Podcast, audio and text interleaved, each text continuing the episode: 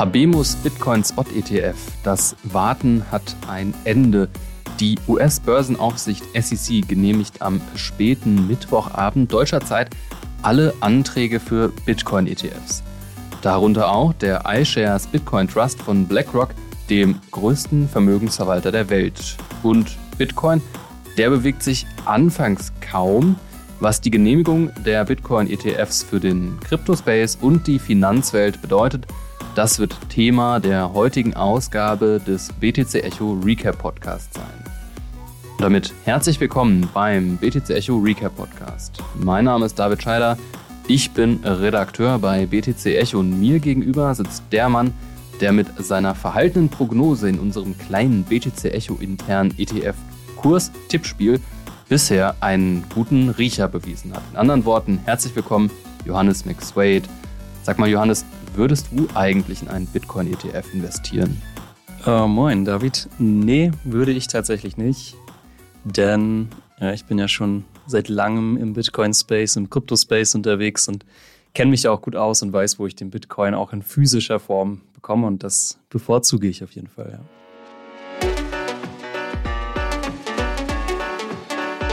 Achtung, dieser Podcast stellt keine Anlageberatung dar. Alle Aussagen dienen lediglich der Information und spiegeln die persönlichen Meinungen unserer Redakteurinnen und Redakteure wider. Der Redaktionsschluss für diesen Podcast ist Donnerstag, der 11. Januar um 15.30 Uhr.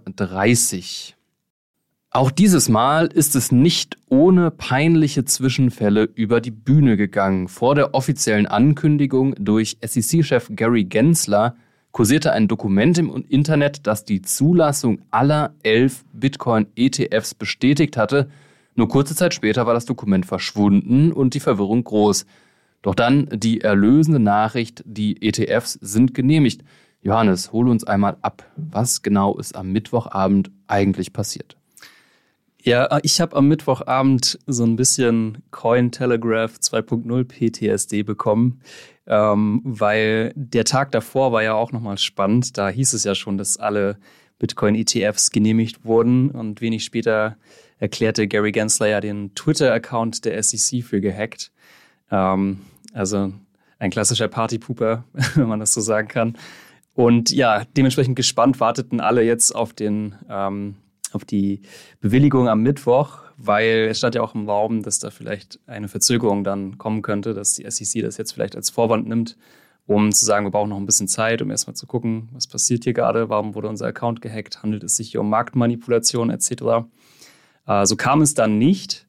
Trotzdem ja, wieder so ein kleiner Fauxpas, wenn man so will. Also es hieß dann ursprünglich, dass die SEC nach Marktschluss in den USA den ETF bewilligen würde und eine offizielle Ankündigung folgen würde. Es waren dann wieder 15 bis 20 Minuten vor Marktschluss. Das heißt, ähm, viele wurden wieder auf dem falschen Fuß erwischt. Aber im Grunde ist ja die Message dieselbe. Der BTC-ETF wurde genehmigt. Und ähm, wenn ich mich heute so im Office, aber auch generell im Kryptosektor umschaue, äh, ist die Partylaune auf jeden Fall gut unterwegs, ja. Ja, bei uns geht es auf jeden Fall drunter und drüber. Das war natürlich gestern wieder, ich hatte es ja schon so ein bisschen angekündigt, so ein Chaos. Also irgendwie die SEC scheint es nicht so richtig gebacken zu kriegen. Gary Genslers Account wurde ja auch äh, schon gehackt, beziehungsweise der von der SEC. Und dann war das gestern irgendwie schon wieder so, ist es das jetzt oder nicht? Wieso ist das Dokument wieder weg? Naja, langer Rede, kurzer Sinn, der, die ETFs sind da und es sind elf Stück an der Zahl. Und wir finden, der Vollständigkeit halber kann man die einfach mal nennen. Und zwar sind das der Grayscale Bitcoin Trust mit dem Ticker GBTC und einer Gebühr von 1,5 Prozent, der ARC 21 Shares Bitcoin ETF mit dem Ticker ARC-B und 0,21 Prozent Gebühr, der iShares Bitcoin Trust, der vielleicht am meisten beobachtete, nämlich der von BlackRock mit dem Ticker IBIT und 0,25 Prozent der Bitcoin ETP Trust von ähm, Bitwise mit dem Ticker BitB und 0,2%, der VanEck Bitcoin Trust mit dem Ticker, Achtung, HODL und einer Gebühr von 0,25%, der Wisdom Tree Bitcoin Trust ähm, BTCW von Wisdom mit 0,3%, der Invesco Galaxy Bitcoin ETF BTCO mit 0,59%, Der Fidelity Wise Origin Bitcoin Trust FBTC von Fidelity 0,39%. Der Valkyrie Bitcoin Fund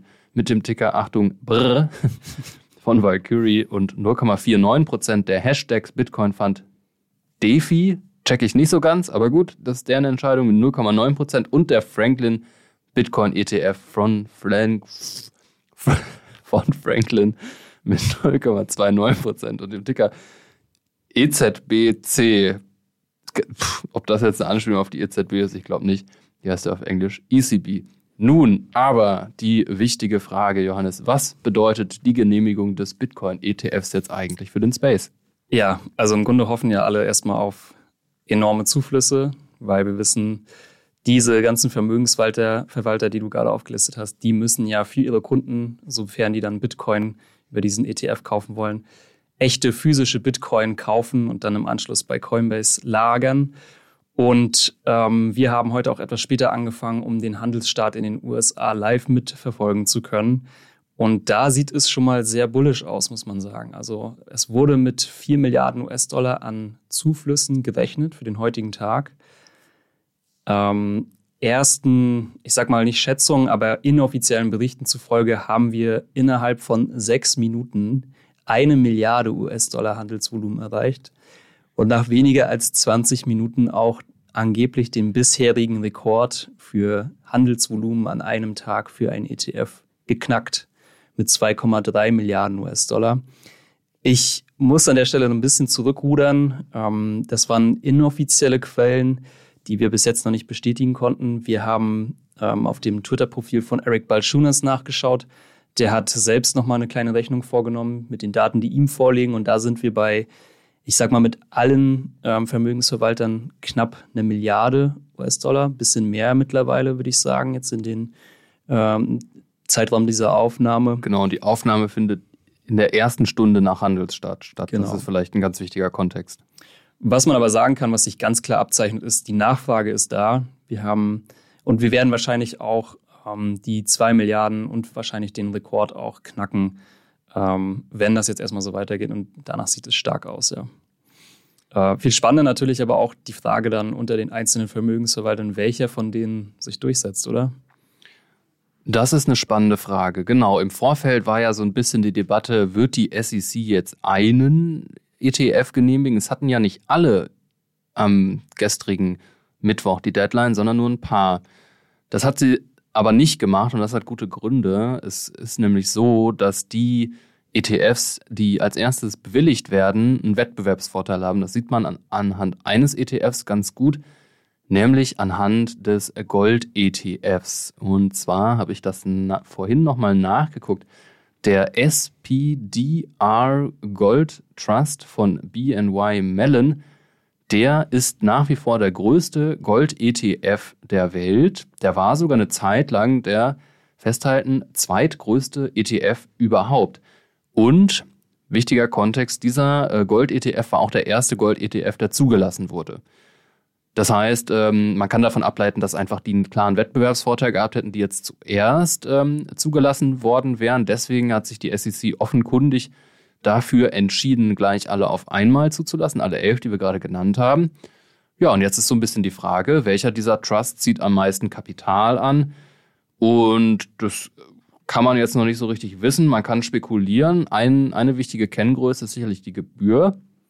Also ähm, ja, für die, die es nicht wissen, wenn man in ein ETF investiert, also ein ETF ist ein ähm, börsengehandelter Indexfonds, dann könnt ihr ganz normal über einen Wertpapierbroker kaufen und ähm, der kostet aber eine gewisse Gebühr, also ähm, eine Verwaltungsgebühr. Wenn, wenn ihr in offene Fonds zum Beispiel investiert, sind die Gebühren meistens höher, weil die sind aktiv gemanagt. Ein ETF ist, soll ja genau nicht aktiv gemanagt werden, sondern einen Index tracken, in dem Fall Bitcoin. Trotzdem nehmen die Sponsoren Gebühren und ähm, naja, es ist relativ rational, äh, den zu nehmen, der am wenigsten Gebühren nimmt. Deswegen eigentlich ganz interessant. Du meintest ja vorhin, der ähm, Grayscale ETF performt gerade ganz stark. Der hat aber mit 1,5 Prozent Gebühr, ist eigentlich irgendwie teuer, ne?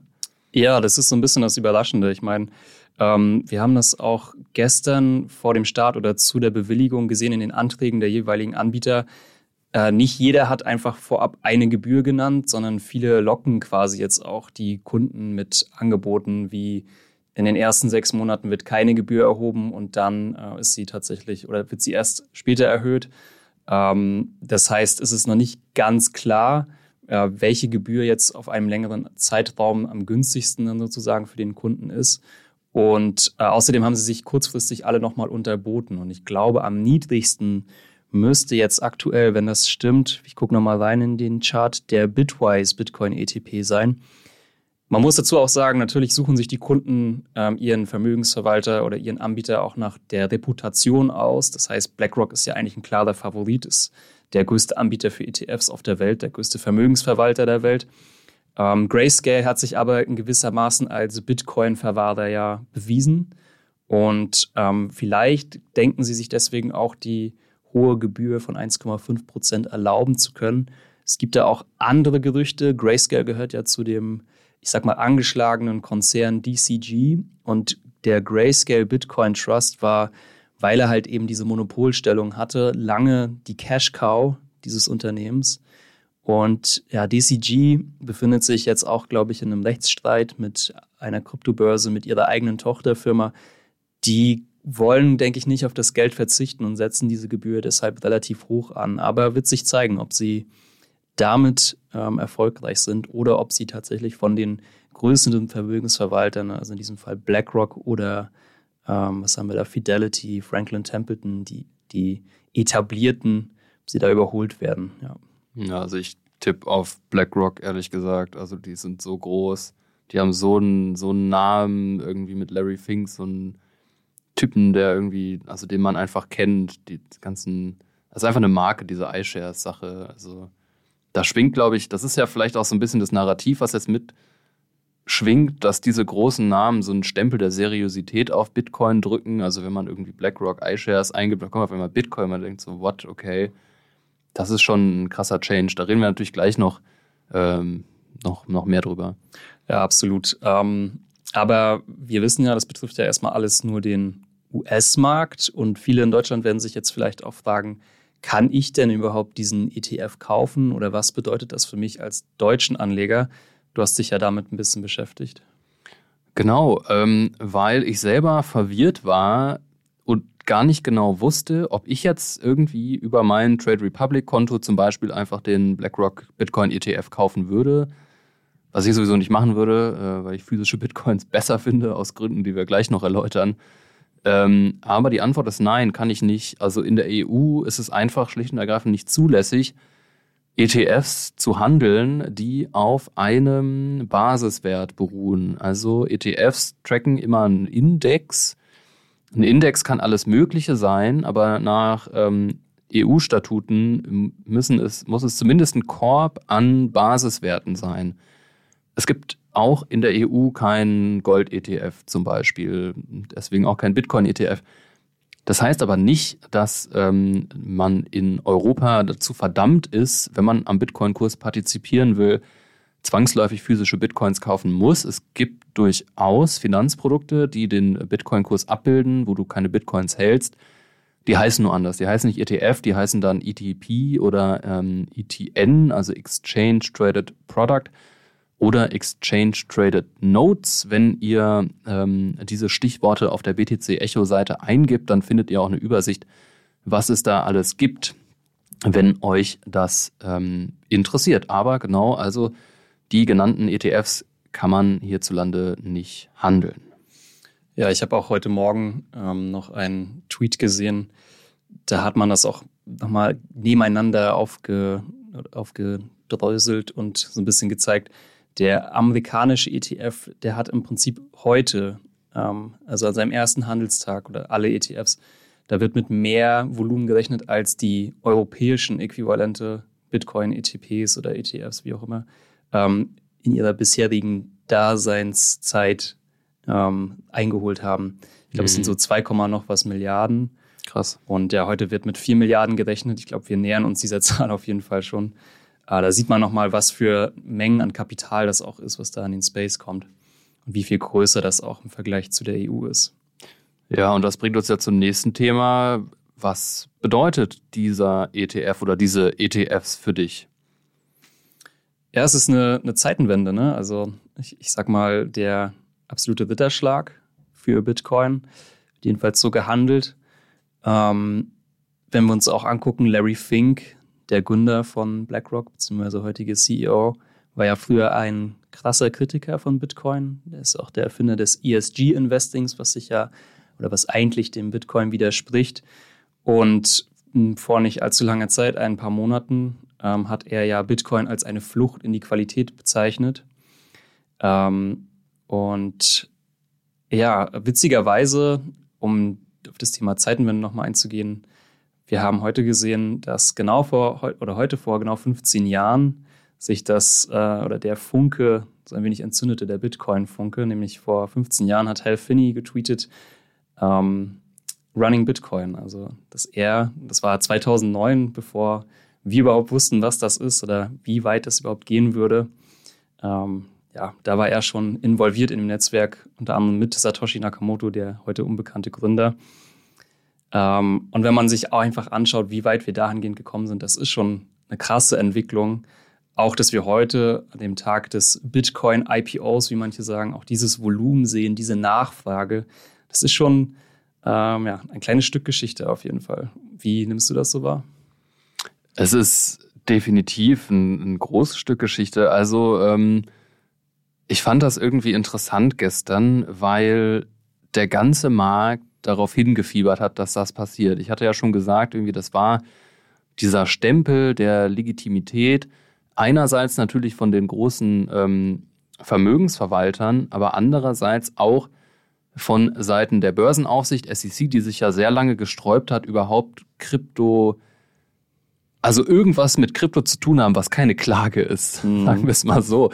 Also, die haben ja wirklich ausgeteilt ohne Ende. Die haben Ripple verklagt, die haben Binance US verklagt, Coinbase und natürlich auch legitimerweise einen Haufen ICO-Shitcoins, keine Frage. Da steckt auch ähm, eine gewisse ähm, Investor Protection drin, aber so lange sich dagegen zu wehren, diesen Bitcoin-ETF zu genehmigen. Wir sprechen, also ich glaube, erstmals war davon vor fünf oder sieben Jahren die Rede, dass da, ähm, ich glaube, lass es die Winkelfoss-Twins gewesen sein, die da irgendwas eingereicht haben. Und das ist einfach ein ewiges Hin und Her und es ist einfach überfällig gewesen.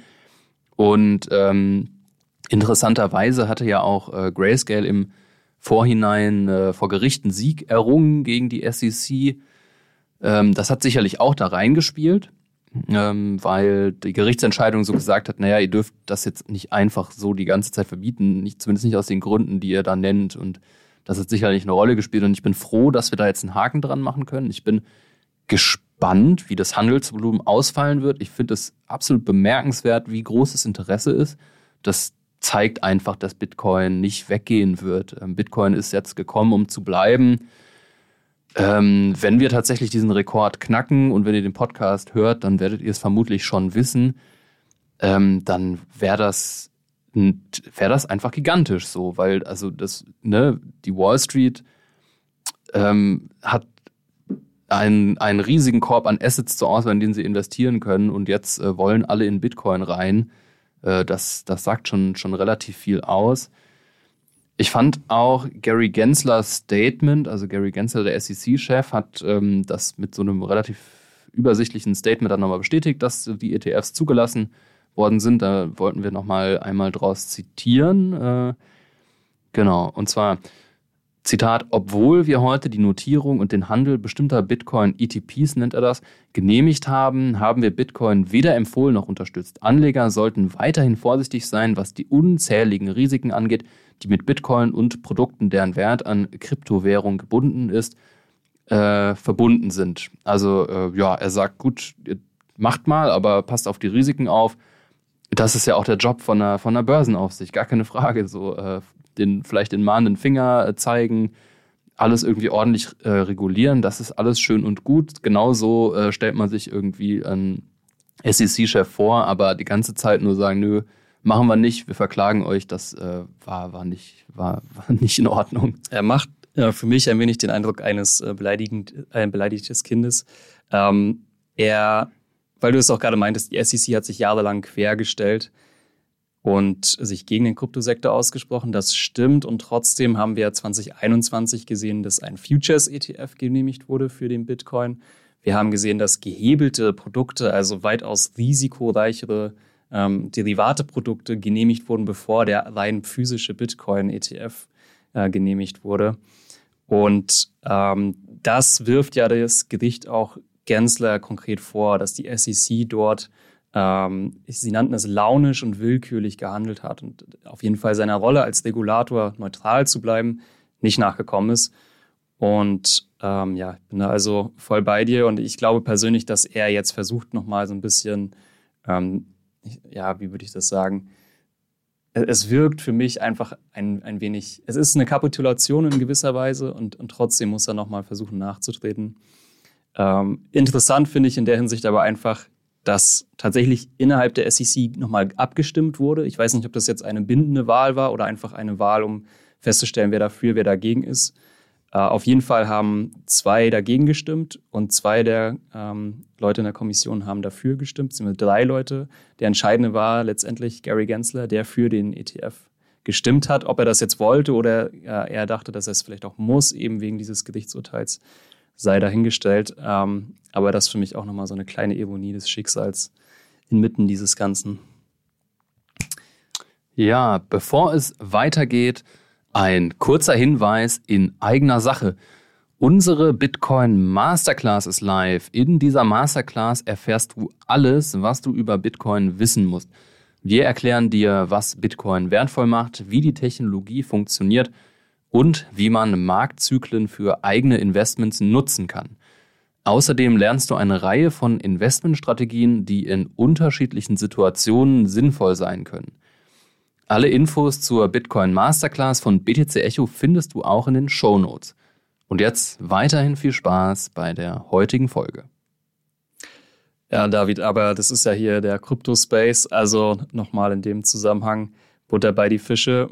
Wie hat denn der Kurs überhaupt auf die Genehmigung reagiert? Ja, das war eine interessante Nummer, weil anfangs überhaupt nicht. Ich habe gedacht, äh, boah, jetzt ist die Bestätigung da, jetzt äh, geht's ab nach Norden, grüne Kerzen, soweit das Auge reicht. Passiert ist am Anfang überhaupt nichts und das war für mich ein ziemliches Lehrstück in Marktpsychologie im Prinzip. Denn ähm, man kann eigentlich sagen, die Genehmigung an sich der ETFs, die war offensichtlich eingepreist. Also wir haben uns ähm, an dem Abend ungefähr bei ich weiß es gar nicht mehr, 46.500 befunden und zwei Stunden nach Genehmigung war der Kurs immer noch da, ist irgendwie teilweise sogar leicht gefallen. Mittlerweile stellt sich schon ähm, so eine bullische Divergence ein. Also wir nehmen am Donnerstag Nachmittag auf und der Kurs notiert bei 47.730. Er war teilweise auch schon ähm, er hat, glaube ich, die 49.000 gestriffen, mhm. war dann lange Zeit über 48.000. Also jetzt geht es auf jeden Fall ein bisschen nach oben, auf Tagessicht ähm, 5% im Plus. Ich denke persönlich, ähm, dass jetzt die weitere Performance schlicht und ergreifend dann auch vom real fließenden Kapital, was in diese BTC-ETFs reinfließt, abhängt, weil davor war es Spekulation beziehungsweise einfach Einpreisung von Wahrscheinlichkeiten. Ja, interessant ist aber auch der Blick auf die Altcoins. Wir haben jetzt die ganze Zeit über Bitcoin geredet, was bei einem Bitcoin-ETF sinnvoll ist. Überraschenderweise haben aber manche Altcoins besser performt als Bitcoin. Woran liegt das denn? Ja, sehr kurios. Dann mit der Genehmigung, du hast es ja gerade gesagt, blieb der Bitcoin-Kurs relativ stabil. In die Höhe schoss tatsächlich die zweitgrößte Kryptowährung Ethereum. Ähm, irgendwie ironisch, muss man dazu sagen. Ethereum hat in den letzten Wochen und Monaten, im letzten Jahr kann man eigentlich sagen, katastrophal performt im Vergleich zu Bitcoin. Hat sich ja an sich auch gut erholt von dem Bärenmarkt, aber ähm, ein neues, ich glaube, zwei oder drei Jahrestief sogar gegen Bitcoin eingelegt, erst vor kurzem. Und äh, ja, wie wir wissen, der, der Markt, der wartet ja nicht lange, äh, hat auch Ethereum ein ETF, der auch von BlackRock äh, oder wo auch ein Antrag von BlackRock kommt, muss man sagen. Ähm, und der könnte nun auch genehmigt werden. BlackRock hat ja jetzt eine gute Historie mit ähm, Krypto-ETFs, wenn man so will. Die Analysten von Bloomberg, also Eric Balchunas und auch James Seyfert, rechnen schon mit 70 Prozent Wahrscheinlichkeit, dass dieser ETF genehmigt werden könnte. In diesem Jahr oder worum? In diesem Jahr. Also mhm. im Mai, glaube ich, ist quasi die Deadline für den ETF eine Deadline, die quasi wirkt wie dieser 10. Januar jetzt auch für die Bitcoin-ETFs. Also danach mhm. kann man mhm. nicht mehr verschieben. Und wir können auch damit rechnen, dass die SEC sich bis Mai Zeit lassen wird. Aber die Gegebenheiten sind eigentlich dieselben. Also sowohl Ethereum als auch Bitcoin hatten ja beide ein Futures-Produkt oder ein Derivat, was schon gelistet war auf amerikanischen Börsen. Auch dieser ETF ist als ETP und als Trust auf demselben Wege wie Bitcoin aufgelegt. Also hier gibt es keine Rendite durch Staking Rewards oder so weiter. Ähm, also im Grunde gäbe es, kein, es gäbe keinen Grund, den ETF abzulehnen. So jedenfalls die Narrative.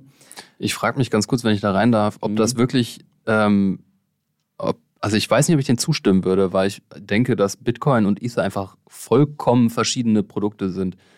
Die SEC wird das auch wissen. Vor allem ist die SEC ja auch sehr viel skeptischer allen Altcoins gegenüber als Bitcoin. Ähm, ich weiß nicht mehr genau, hatte Gensler nicht auch Ethereum mal so im Bereich der Security verortet und Bitcoin irgendwie im Bereich der Commodity. Dann hast du bei Bitcoin, äh, bei Ethereum auch so das Problem von Proof of Stake und Staking und so. Also ich, ich bin da so ein bisschen skeptisch, ob das, ob, ob die recht behalten werden. Total zu Recht, äh, muss ich auch dazu sagen. Aber auch wieder, weil die Lage bei der SEC sehr schwammig ist. Also der ehemalige SEC-Chef hat ganz klar gesagt, Ethereum ist für ihn ein Commodity, ein Rohstoff, kein Wertpapier. Gary Gensler hat sich, wie es nur geht, um diese Frage rumgewunden. Also er saß ja schon vor dem Kongress und wurde mehrfach gefragt, was Ethereum für ihn ist. Und er ist darauf nie direkt eingegangen. Er hat es indirekt angesprochen, indem er sagte, viele Proof-of-Stake-Coins, und das ist ja Ethereum, seien Wertpapiere.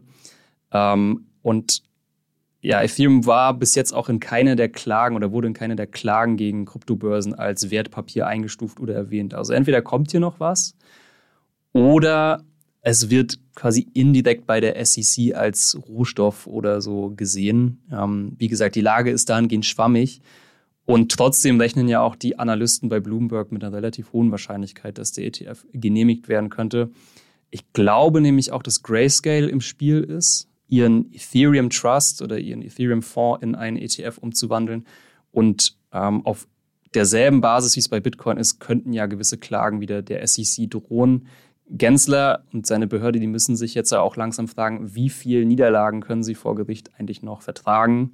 Ähm, auch das Debakel jetzt am Dienstag mit dem gehackten SEC-Account, da haben sich auch Sachen offenbart, von wegen keine 2FA-Sicherung, was ja eigentlich Standard sein sollte für eine US-amerikanische Börsenaufsicht. Haben wir das eigentlich schon komplett rausgearbeitet? Ich weiß nicht, ob du es am Anfang gesagt hast, was da eigentlich passiert ist.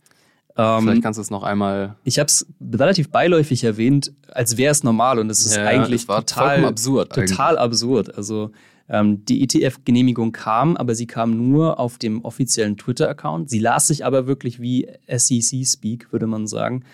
Ähm, also es, es klang wirklich so, als hätte man den ETF dort genehmigt. Und 15 Minuten später kam ein Tweet von Gary Gensler persönlich auf seinem Twitter-Account, der dann sagte, die SEC wurde gehackt, beziehungsweise das Twitter-Konto der SEC wurde gehackt und äh, dieser Tweet sei nicht autorisiert. Ähm, man habe aber dann, weil auch eine ähnliche Nachricht 15 Minuten später auf dem offiziellen Channel kam, offensichtlich habe man dann den Account relativ schnell wieder zurückbekommen, was eigentlich auch sehr ungewöhnlich ist. Also viele berichten, wenn ihr Twitter-Account irgendwie gesperrt wurde, dass sie dann mehrere Stunden, manchmal sogar Tage darauf warten müssen, bis es entsperrt wird. Bei einer US-amerikanischen Behörde ist es vielleicht anders, das sehe ich schon. Aber trotzdem alles sehr schwammig. Also da gab es auch wilde Theorien von wegen, ähm, der Praktikant bei der SEC hatte vielleicht zu früh diesen Tweet rausgehauen. Äh, alles Spekulationen, was wirklich passiert ist, wissen wir nicht. Ich glaube, es kam die Aufklärung von Twitter selbst, beziehungsweise X, dass es sich tatsächlich anhand der Daten um einen Hack gehandelt habe oder auf einen, also der Account wurde auf jeden Fall kompromittiert. Ähm, was genau das heißt, werden wir, glaube ich, nie erfahren. Aber ja, das zeugt ja schon von einer gewissen Unprofessionalität, die sich jetzt auch durch die Historie Gary Genslers in den letzten zwei Jahren durchaus durchgezogen hat. Wir haben jetzt die gerichtliche Bestätigung auch und irgendwie haben wir jetzt auch die Live-Bestätigung. Also wir durften es jetzt nochmal live mit ansehen. Das war für mich der Dienstag quasi. Eine Behörde, die ein innovatives, digitales Produkt regulieren will, aber ihren eigenen Twitter-Account nicht im Griff hat. Das ist schon sehr aussagekräftig, ja.